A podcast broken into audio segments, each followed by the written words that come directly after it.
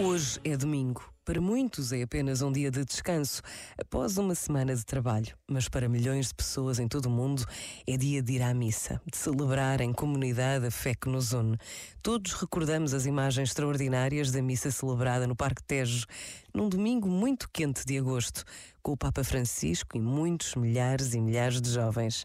Foi a Jornada Mundial da Juventude Lisboa 2023 que continua presente na vida de todos nós. Pensa nisto e boa noite. Este momento está disponível em podcast no site e na app.